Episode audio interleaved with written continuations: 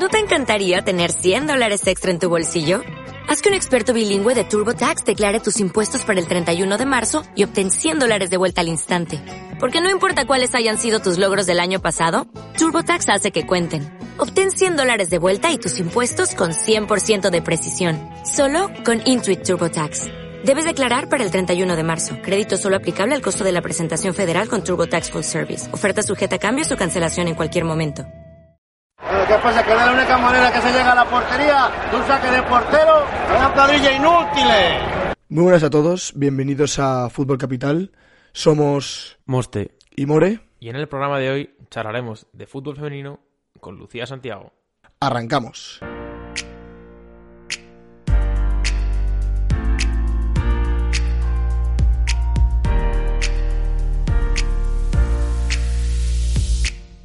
Muy buenas a todos, bienvenidos a un episodio nuevo de Fútbol Capital. Hoy volvemos con otra entrevista muy especial, en este caso con una periodista, Lucía Santiago. Muchas gracias por estar aquí, ¿qué tal estás? Pues muy bien, la verdad. Muchísimas gracias por la invitación. Un placer estar aquí con vosotros.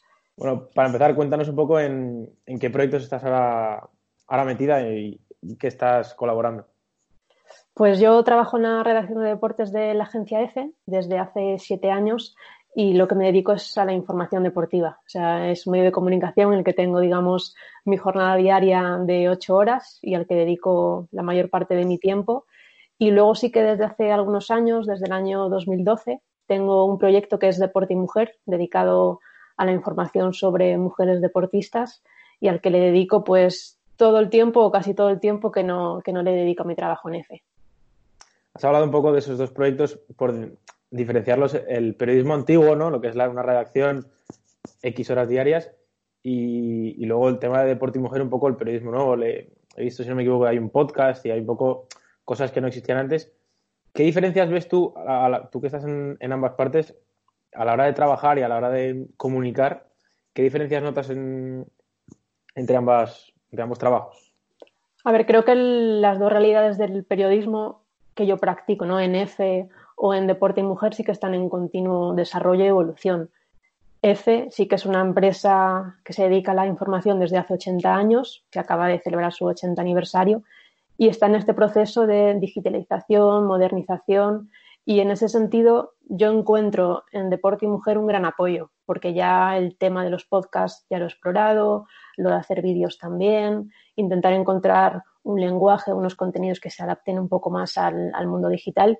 Y en ese sentido sí que veo que puedo apoyarme o a nivel formativo que sí que me ayuda haber estado desarrollando un proyecto de manera paralela a lo que es mi trabajo en la agencia EFE, que es verdad que es una agencia de noticias que ya no solo hace teletipos, que es lo que podría hacer a lo mejor en sus inicios, sino que está tratando de adaptar su contenido, su forma de hacer periodismo a las necesidades actuales que tienen los medios de comunicación, que son diferentes. Es verdad que impera mi trabajo del día a día en F el trabajo en texto, pero estamos trabajando de manera mano a mano, yo diría, con el equipo de gráfica o de televisión y el equipo multimedia, que al final es el formato final, ¿no? el que va a publicar los medios de comunicación mayoritariamente en el momento actual. Bueno, yo te conocí, te empecé a seguir por un, por un tuit que pusiste hace ya dos años, que decía literalmente, con 17 años y una media de 9,8, una profesora me dijo que no estudiase periodismo porque con suerte eh, terminaría trabajando en bautizos, bodas y comuniones. Diez años más tarde estoy a punto de tomar un avión rumbo al Mundial de Rusia. Por favor, maestros, no frustren los sueños de nadie. Bueno, en primer lugar, eh, yo suscribo, y, ahora que estoy estudiando esto, ese tuit, pero quiero pedirte un consejo, bueno, uno, los que quieras, para todos, y me voy a incluir estos, los que estamos estudiando periodismo por vocación pura y dura, para toda esa gente que te dice que no hay trabajo, mm, que no tienes vacaciones, que te pagan mal, ¿cómo combatir toda esa gente que te intenta estorbar, que desgraciadamente cada vez es más, y, y que, por decirlo de alguna forma, que nos dejen un poco estudiar lo que queremos, ¿no? Sí, mi consejo es que confíes en ti y que te des la oportunidad. O sea, por lo menos date la oportunidad de acertar o de equivocarte. Pero si tú sientes que realmente es tu pasión y donde te imaginas dentro de 15, 20 o 30 años, pues que te des esa oportunidad al menos de intentarlo. Yo estaba en el instituto y es verdad que siempre he sido muy buena estudiante y todos los profesores me intentaban orientar pues hacia medicina, odontología, por qué no pruebas con alguna ingeniería. Se me daban súper bien todas las asignaturas, pero yo con 17 años tengo una conversación con mi padre en mi habitación y la recuerdo perfectamente. Le digo, oye papá, yo sé que probablemente vosotros esperáis que me vaya a Santiago, que vaya a estudiar odontología o medicina, pero a lo mejor eso no es lo que yo quiero. Me gustaría irme a Madrid y estudiar periodismo y comunicación audiovisual. Y la primera reacción sí que fue un choque, ¿no? Un poco de, impacto. Y mi padre me dijo, ¿tú estás segura de que eso es lo que quieres? Sí. Pues entonces, eh, inténtalo. Y la verdad es que yo con mi padre tengo una relación súper chula. Él era atleta y entonces desde pequeñitos siempre compartíamos momentos. En los desayunos él llegaba a casa con dos periódicos y compartíamos siempre ese momento. Yo le acompañaba a sus carreras. Cuando yo empecé a jugar al tenis era él quien me acompañaba a mí. Y yo creo que probablemente a él esa decisión que yo tomé no le sorprendió, porque me estaba viendo cada día consumiendo información deportiva, nos pegábamos horas, fines de semana enteros viendo partidos de fútbol, de baloncesto, de balonmano, trasnochábamos por la noche para ver el Abierto de Australia o el Open de Estados Unidos. Y entonces yo en ese sentido sí que agradezco mucho que mi padre me, me diese esa oportunidad de por lo menos decidir quién, quién, quién quiero ser, ¿no? Tengo ese sueño de, mayor, quiero ser periodista deportiva, quiero por lo menos darme esa oportunidad, soñar, imaginarme en unos Juegos Olímpicos en un Mundial y en ese sentido me salió bien porque también tuve apoyo familiar. A mi madre a lo mejor esa decisión pues le, le, sorprendió un poco más, pero al final creo que lo ha entendido y creo que los dos están orgullosos de mí en ese sentido. Y agradezco no haber tenido la oportunidad. Y en ese sentido si probablemente tú vas a escuchar voces contrarias a que seas periodista porque la profesión está mal, porque se paga mal, porque no hay oportunidades, porque hay pocos empleos. Si tú lo tienes claro, mi consejo es que tires hacia adelante, que tienes un sueño, que trabajas por él y probablemente la oportunidad que yo me encontré, ¿por qué no la vas a encontrar tú? desde luego que sueño es, y lo llevas siendo desde hace muchos años. Yo te quería preguntar, porque yo estoy un poco en la fase en la que todavía hablabas de ese sueño, yo tengo unas expectativas de, verme de aquí a 10 años pues haciendo X cosas, un poco me imagino la profesión, ¿no? quería preguntarte qué expectativas tenías tú cuando empezaste la carrera de, bueno, el mundo del periodismo será así, así, y qué realidad te has encontrado cuando, bueno, después de ya muchos años trabajando y pues viviendo experiencias, pues lo que tú dices, ¿no? Un mundial de fútbol, por ejemplo, que probablemente sea uno de mis sueños, si no el, el mayor sueño que puedo tener, ¿Qué diferencias hay entre esas expectativas y la realidad? A ver, yo te diría, en mi caso, pues la realidad ha superado ¿no? las expectativas que yo tenía. Sí que tienes esa incertidumbre ¿no? de cómo va a ser tu primer día en una redacción, cuál será la primera entrevista que te prepares, cuál será el primer reportaje o la primera cobertura en directo. Yo reconozco que me siento y de verdad sé que soy afortunada por haber vivido todo, todo lo que he vivido pero al final creo que también las oportunidades llegan conforme a tu preparación. Y si tú estás en primero de carrera y ya tienes un podcast y te estás formando, cuando tú terminas la carrera vas a ser una persona preparada. Y el primer día estoy segura de que tengas unas prácticas en unos medios de comunicación, sea el que sea, vas a llegar ya con un bagaje y con una experiencia que te va a ayudar. Y yo creo que sí que en ese sentido pues es un consejo que te daría, que apuestes por tu proyecto, que te sigas formando, que te sigas preparando y luego al final pues la realidad te, va a sorprender. Yo empecé a hacer las prácticas en cadena SER, estuve como un año y medio más o menos en el departamento de comunicación, que no estaba haciendo exactamente lo que yo quería, o sea, no estaba ejerciendo el periodismo de calle, no tenía ese contacto con los protagonistas y entonces pues decido, ¿no? Eh, sigo en cadena SER, sigo aprovechando una oportunidad que me estaba a punto de llegar o intento seguir formándome y buscar mi sitio en el periodismo deportivo. Pues fue una decisión que, tomé, que me salió bien y ahora sí que tengo, tengo esa suerte, ¿no? Y en mi día a día pues disfruto muchísimo, es verdad que hay días mejores y peores, pero siento que, que sí que, que, estoy preparada o que, que me estoy preparando para vivir todo aquello que, he podido vivir en, este tiempo, ya sea unos Juegos Olímpicos, un Mundial masculino de fútbol, uno femenino, y al final, pues, no sé, yo creo que la realidad te, sorprende. Bueno, desde luego creo que me queda, esperemos, será una buena señal que me queden muchos años. Por pasar ya a hablar de lo que nos interesa, que es un poco el, el fútbol, en este caso hoy el fútbol femenino, te tengo que preguntar, y tienes la primera pregunta, ¿cuál es tu opinión acerca de qué se ha decidido por parte de la Federación Española como resolución de la, de la liga? Porque he leído hoy mismo en, el AS a Vero Boquete, que es un poco la, imagen internacional del fútbol, femenino español, decir que es la decisión correcta. En mi opinión, no sé cuál será la tuya, pero es totalmente lo contrario. Yo creo que, que, que en esta situación que nos está tocando vivir es muy difícil tomar decisiones. Y entiendo que es una decisión coherente al respecto de todas las decisiones que se están tomando en lo que es el deporte no profesional.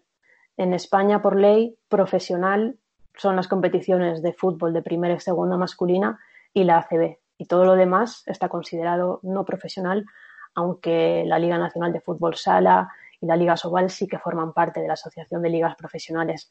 Entonces, han colocado en el mismo saco todo lo que son las competiciones no profesionales. Si la primera Iberdrola no está considerada profesional, pues la decisión lógica o la decisión que entiende como más adecuada el Ministerio de Sanidad, el Consejo Superior de Deportes y el Ministerio de, Cultura y Deportes, pues es esta, la suspensión de, de, la competición.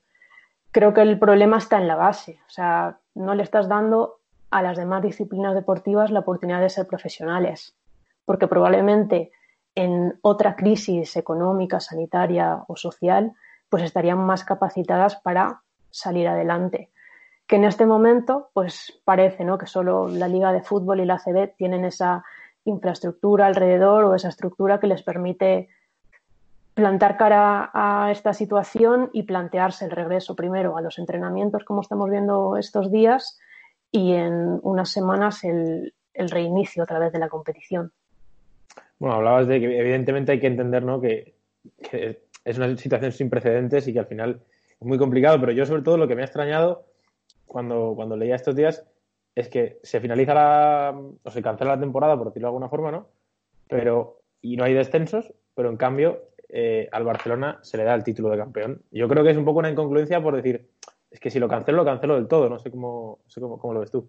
O sea, la, la, reacción de Lola Romero, la directora del Atlético de Madrid Femenino, va por ahí. O sea, si tomas esta decisión de dar por concluida la temporada, vale, la respeto, pero sé coherente. Yo creo que en ese sentido la Federación Española de Fútbol ha tratado de reconocer los méritos del Barcelona, que salvo catástrofe iba a ser campeón, ha intentado perdonar al español y al Valencia porque máticamente tenían opciones de, de salvar la categoría y luego premiado también a los dos mejores equipos que no tienen equipo en, en Primera Iberdrola de la segunda división, en este caso el Eibar y el Santa Teresa.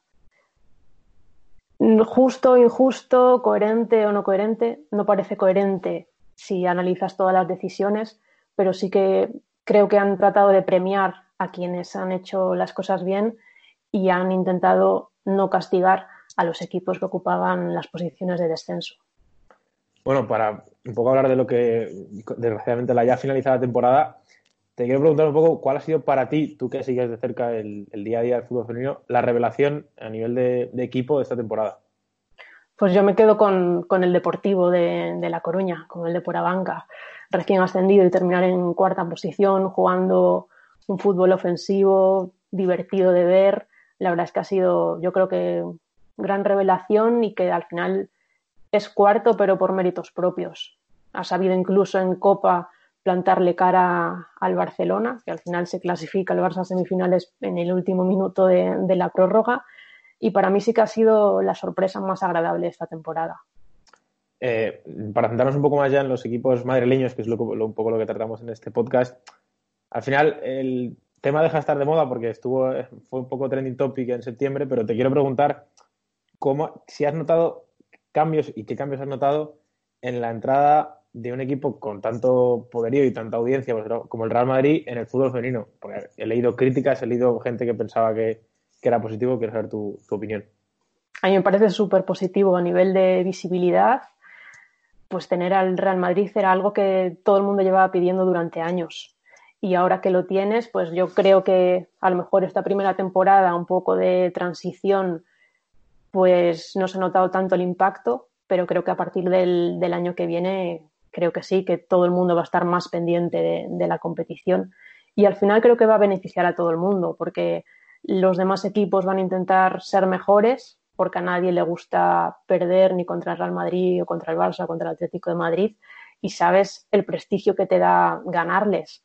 Entonces creo que sí, que también va a ser positivo porque va a, implicar una mayor inversión por parte de patrocinadores, la televisión va a querer emitir esos partidos, los aficionados van a estar pendientes, los seguidores de cada equipo el día que jueguen contra Real Madrid, Barcelona, Atlético de Bilbao, son los días que te gusta ir al campo, seguro que, que no van a fallar. Y al final creo que va a ser un impulso más, siguiendo toda la evolución de estos últimos años, que la gente está llenando estadios, los partidos son televisados en la televisión, los medios de comunicación estamos más pendientes de las competiciones femeninas de fútbol, pues creo que la llegada del, Real Madrid es positiva en ese sentido, porque creo que va a ser pues una cosita más en el desarrollo de la disciplina. Hablabas de un poco del crecimiento del fútbol femenino. Creo que no hay que ser muy listo para observar claramente que los, los últimos años va en una progresión ascendente, además a velocidades no incluso forzadas, pero avanza muy rápido, afortunadamente. Y en temas futbolísticos, eh, es evidente que la selección española es una muestra de ello, ¿no? Te quería preguntar, porque al final eh, es cierto que se ha retrasado la Eurocopa a 2022 para no coincidir con la, con la masculina, pero ¿hasta qué punto crees que el éxito, en mayor o menor medida, pero por ejemplo, en mi opinión, el mundial que hicieron fue digno de, admirar, perdiendo contra Estados Unidos y con decisión para mí polémica del árbitro, pero bueno, es otro tema. Eh, ¿Hasta qué punto las categorías inferiores, los éxitos que se están obteniendo en esas categorías inferiores de la selección, están haciendo o están ayudando a ese crecimiento? Pues creo que es súper importante que están llegando jugadoras jóvenes a la selección absoluta que han ganado cosas en categorías inferiores y que no ya es mm, una casualidad, una anécdota, un pequeño milagro, como a lo mejor sucedió en el europeo del, del 2004, sino que ahora son realmente futbolistas a todos los efectos y ellas se sienten capaces del día de mañana, dentro de 5, 10, 15 años, estar viviendo del fútbol las 24 horas. Eso creo que es el gran cambio, sobre todo de mentalidad, que Lucía García, o Naikari García o Aitana Bonmatí llegan a la selección absoluta sintiéndose que ellas son las mejores del mundo desde que tienen 16, 17, 18 años y sobre todo que con 23 se ven preparadas para seguir siéndolo. Y eso creo que al final ha hecho que todo el grupo cambie su mentalidad, están trabajando muchísimas más horas, entrenando mejor, entrenando en mejores condiciones ya en su día a día, en sus clubes. Y al final la selección es quien recoge todo eso. Toda esa mejora llega a la selección y en un gran escaparate como una Eurocopa, en un Mundial, pues están intentando rayar a, buen nivel. A mí, por ejemplo, sí que me decepcionó un poco la Eurocopa de 2017, que pensaba que a lo mejor lo podían hacer mejor, teniendo en cuenta además que ni Alemania ni Francia lo, estaban haciendo excesivamente bien. Y en el Mundial a nivel competitivo sí que dieron un paso adelante. Y fue una gozada verlas competir contra Alemania, por ejemplo, o el partido contra Estados Unidos. Pero luego tienen un poco todavía esa irregularidad contra Sudáfrica pues la primera parte fue mala, después del descanso sí que reaccionan y remontan con dos goles de penalti. Y contra China yo creo que era el día de dar un golpe en la mesa y decir estamos aquí, estamos para ganar, porque al final de la Eurocopa y del Mundial se van con solo una victoria. Y creo que hay equipo para mucho más. En ese sentido, el aplazamiento de la Eurocopa el año 2022 creo que sí les beneficia. Se van a perder los Juegos Olímpicos en el año 2021, pero van a tener un año más de rodaje a nivel internacional para en el año 2022 esperemos conseguir un buen resultado. Yo te iba a preguntar, porque si es cierto que, por ejemplo, hablando de la selección masculina, el aplazamiento un año más por ciertos jugadores que todavía están en crecimiento, incluso jugadores que a lo mejor han hecho una mala temporada y son competiciones, la, Eurocopa mundiales, en los que importa más, quizás en el momento de forma en el que llegues, que la propia calidad del jugador.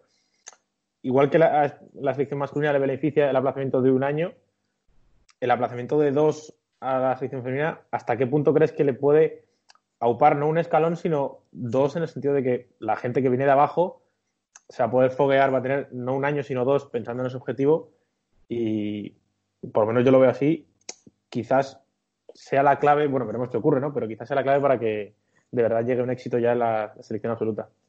Sí, yo creo que a la, generación más joven pues le va a beneficiar muchísimo. Yo pienso en Patrick Jarro dentro de dos años probablemente sea reconocida por todo el mundo una de las mejores centrocampistas del mundo.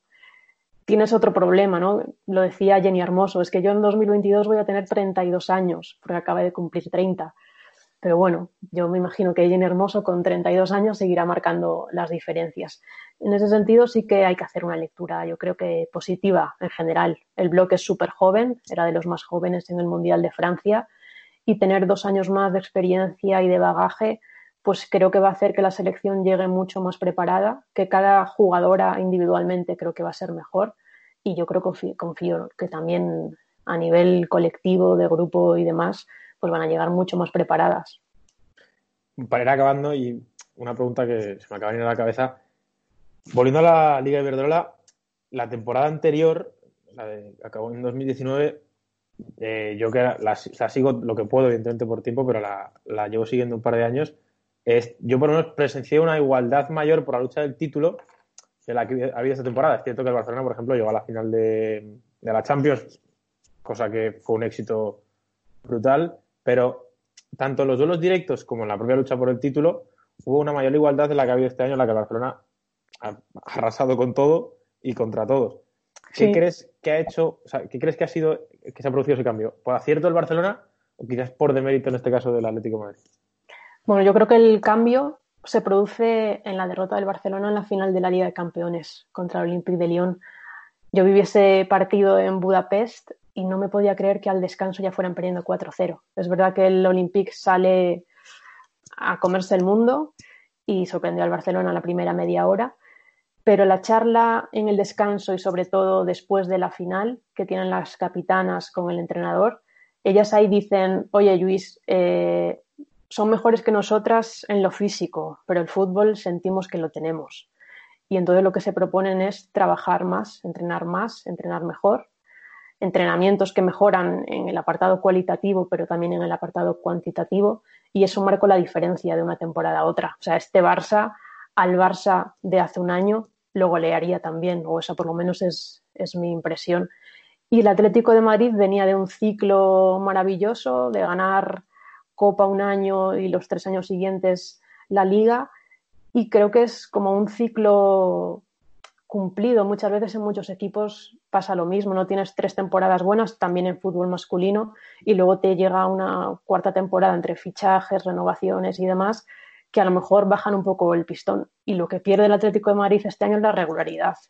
Creo que tampoco beneficia tanto cambio de, de entrenador y demás, pero bueno, me imagino que es un año anecdótico después de una etapa tan buena y creo que el año que viene sí volveremos a ver un Atlético de Madrid fuerte. Sí, no, sobre todo comentabas esto de la regularidad y ya no solo eso, sino incluso la, competitividad en el, tema del duelo directo, ¿no? Que yo no cuando veía los partidos y es que no, no le daba ninguna opción al Atlético de Madrid, cosa que sí, como comentando, sí, sí ocurría en años anteriores. Sí, normalmente sí que eran duelos muy, muy igualados y que estaban muy reñidos, que antes del partido tenías que hacer una porra y realmente podía ganar cualquiera y creo que este año el Barça sí se vio como muy favorito en cualquier partido y ante cualquier rival. Al Atlético de Madrid diría que el partido de la tercera jornada allá en el estadio Johan Cruyff, cuando pierde 6 a 1 contra tu gran rival, al que le llevas derrotando tres temporadas seguidas en liga, pues también es un golpe súper duro. Y ahí ya se empezó a ver qué iba a ser el Barça esta temporada y lo que le iba a costar al Atlético de Madrid, que antes ganaba los partidos prácticamente antes de que el balón echara a rodar. O sea, tenía un nivel de, garra, de, competitividad, de ambición, de ganas de ganar, que a lo mejor este año lo ha acusado un poco, pero creo que es la consecuencia de, un ciclo tan ganador que tuvo el Atlético de Madrid, que nunca antes lo había tenido, y al final el Barça también da un paso adelante porque si no serían cinco años sin ganar la liga, con el equipazo que tiene, pues creo que este año le tocaba al Barcelona. Sí, bueno, ya no solo del equipo, ¿no? Quizás el poder económico que tiene con respecto a, otros clubes de, la Liga Verdola se, se, debía notar y yo personalmente creo que estaba tardando, porque es lo que comentabas. El Atlético Madrid lleva tres años seguidos alzándose con el título de Liga y pues es cierto que el Atlético de Madrid ha crecido muchísimo, tanto en ambas secciones en los últimos años, pero ni mucho menos se asemeja al, Barcelona femenino. Bueno, pues Lucía, desde aquí agradecerte muchísimo que hayas querido venir al, podcast. No sé si tienes algo más que decir. Nada, eh, agradecerte que hayas pensado en mí. Un placer charlar contigo y escucharte, que está ahí pendiente de todos los demás podcasts. Y nada, darte la enhorabuena e invitarte a que sigas así. Muchas gracias. Muchísimas gracias. Y a vosotros esperaros en la próxima, en el próximo programa y, y nada, adiós.